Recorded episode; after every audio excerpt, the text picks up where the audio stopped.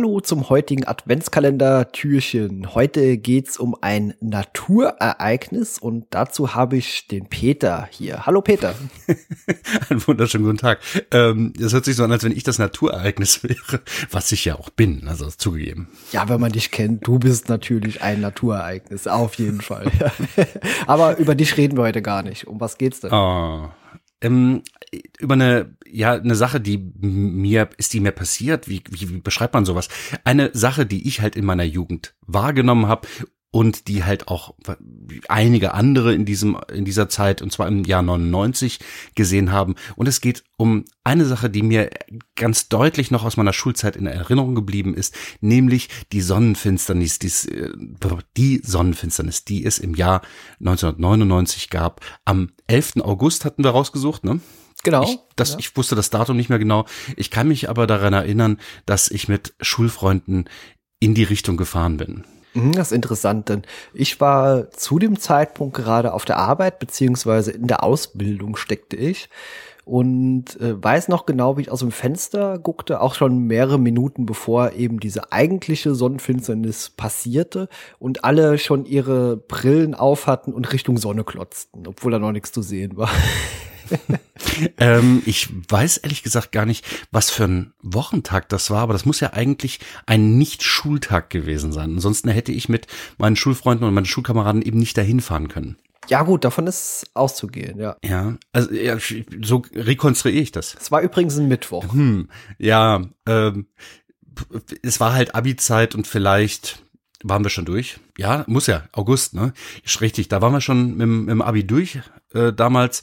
Und ich weiß, die Steffi und zwei Alexanders äh, sind mit mir zusammen oder wir haben uns dazu geeinigt, komm, wir hauen, wir werfen zusammen und fahren nach Süden. Ich wohne ja in der Nähe von Hannover und oder wohnte auch damals schon in der Nähe von Hannover und wir sind dann Richtung und das weiß ich jetzt leider nicht mehr so genau, entweder Kaiserslautern oder Karlsruhe gefahren.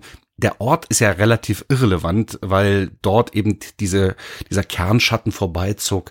Und das wiederum war sehr berauschend ist vielleicht das falsche Wort, aber das war äh, beeindruckend, das was wir da gesehen hatten, denn ich habe so gedacht, naja gut, wir schauen nach oben und dann wird die Sonne dunkel und dann wird es vielleicht ein bisschen dunkler und dann wird's wieder hell und dann fahren wir wieder nach Hause. Und dafür ganz viel äh, Tankgeld, Spritgeld investiert, fand ich damals fast schon ein bisschen unverhältnismäßig, aber dann habe ich auf der anderen Seite gedacht, naja, wie häufig im Leben siehst du sowas oder hast du die Chance, sowas zu sehen? Und das ist wahnsinnig selten, insbesondere wenn es mal über Deutschland einherzieht. Ähm, ich weiß gar nicht, was das nächste Mal ist. Ich glaube 2081. 81. Also das werde ich in Deutschland zumindest nicht erleben. Ich glaube, in Afrika wird es demnächst noch mal überziehen und so. Aber spielt ja eigentlich auch gar keine Rolle. In diesem also in diesem Moment hatten wir uns einfach entschieden, komm, da schauen wir uns an. Das ist so once in a lifetime Event, könnte man fast sagen. Und da haben wir uns dann auf den Weg nach von uns aus Süden gemacht und sind dann eben dort, ich glaube, es war Karlsruhe, ich bin mir aber nicht mehr sicher, dort untergekommen oder haben uns dann halt auf einfach nur auf einen Parkplatz gestellt und gewartet, bis es dann soweit ist. Ähm, hast du denn noch Erinnerungen, wie es denn anfing?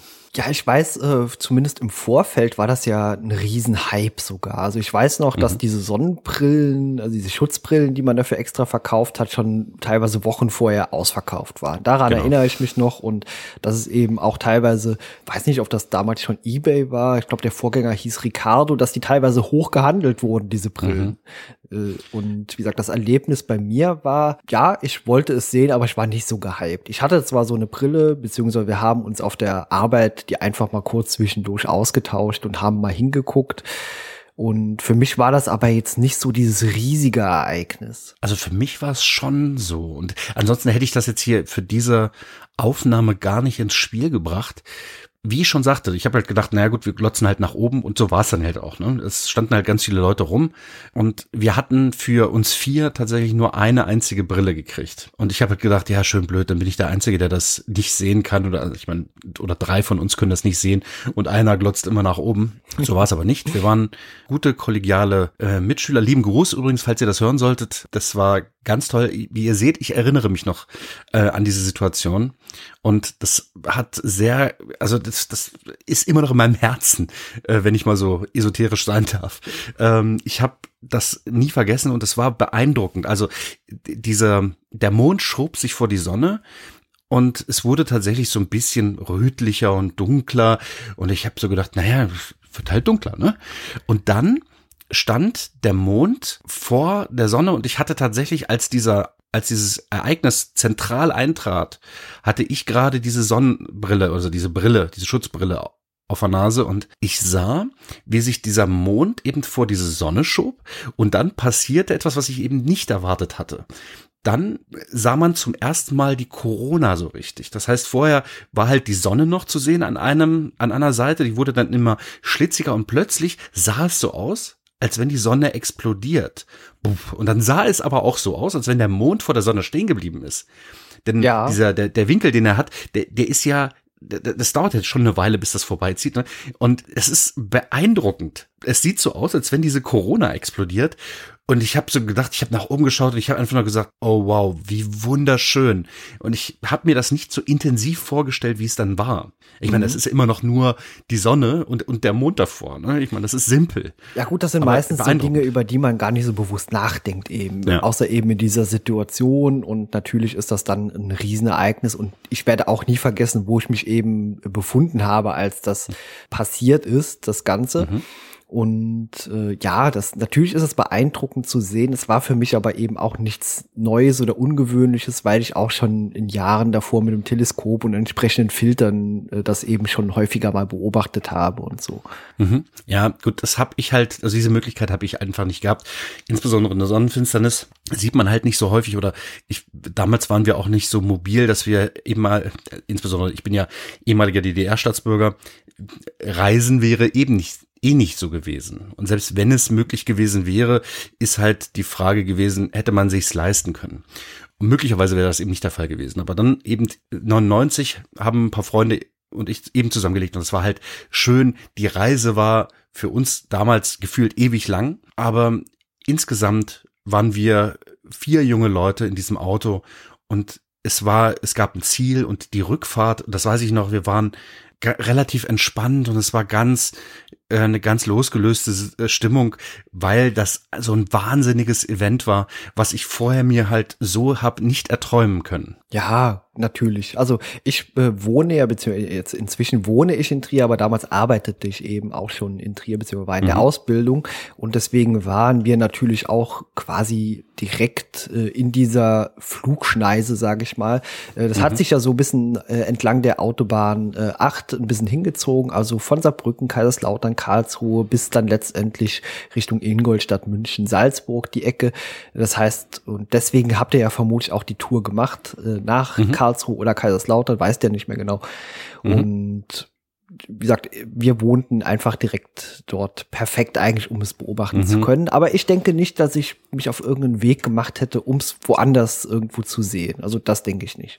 Okay, ja, also für mich war es halt so was Besonderes und ich, damals hat mich das halt auch schon so sehr fasziniert, dass es eigentlich gar nicht anders ging und es war eigentlich auch noch ein Riesenzufall, dass ich dann halt auch gefragt wurde. Ich glaube, das ist dann halt einfach schon bekannt gewesen. Und dann haben die einfach gefragt, hast du Lust? Oder ich habe das aufgeschnappt und dann haben wir uns zusammengetan. Und das, auch das ist total schön, weißt du? Das bleibt kleben. Und diese Leute, die bleiben mir halt äußerst positiv in Erinnerung. Mit der ganzen Situation. Ja, klar. Das sind natürlich auch dann natürlich in Verbundenheit mit dieser, mit dieser Reise. Das ist natürlich dann nochmal eine Sache, an die man sich speziell erinnert. Wenn da irgendwie so Freundschaften dran waren, ein schöner Kontakt, eine schöne Reise. Also das verbindet man ja letztendlich dann auch eben mit diesem ganzen Ereignis noch. Mhm. Super schön. Ja, ich hoffe doch, dass ähm, andere Leute das auch so empfunden haben oder zumindest irgendwie positiv empfinden konnten oder dass sie sie zumindest nicht gestört hat. ja, genau. Wie gesagt, schreibt uns gerne auf meinem Blog unter retrocast.de äh, unter dem entsprechenden Beitrag hier, äh, wie ihr es wahrgenommen habt. Und äh, wäre mal ganz schön. Also da hängen ja mit Sicherheit auch schöne Geschichten dahinter. Mhm, genau, da gibt's bestimmt einige Ideen, die, die die Leute noch in Erinnerung haben, was das angeht. Super, Peter. Ja, vielen Dank für diesen äh, kleinen Beitrag hier zur Sonnenfinsternis. Das Thema Ja, ich- könnte man mit Sicherheit auch noch weiter ausfalten, aber so, um es in Erinnerung zu rufen, reicht das, denke ich, völlig aus. Mhm, genau. Vielen Dank, Peter, und an alle anderen bis morgen. Tschüss. Macht's gut. Tschüss.